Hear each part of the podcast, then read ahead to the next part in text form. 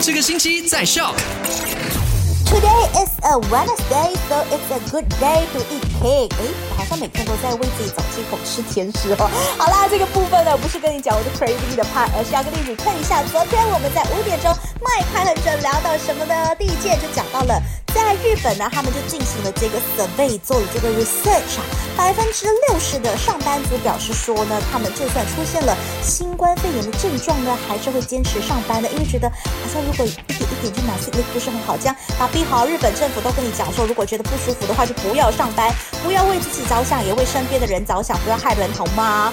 二件事情呢是搭公共交通工具要戴口罩，但是如果你是私房车的话呢，就不需要戴口罩。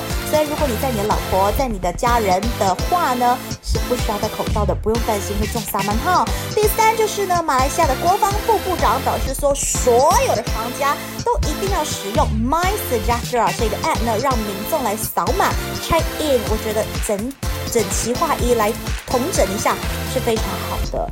只有一些呃可能比较 line 不好的地方啊，可以继续维持用手写的方式。我觉得要有 app 也要有手写啦。如果你真的忘记带手机，或者是手机没有电的话呢，也可以用手写的方式来 check in 嘛哈。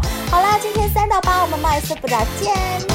赶快到 Play Store 或者 App Store 下载 Shop S Y O K。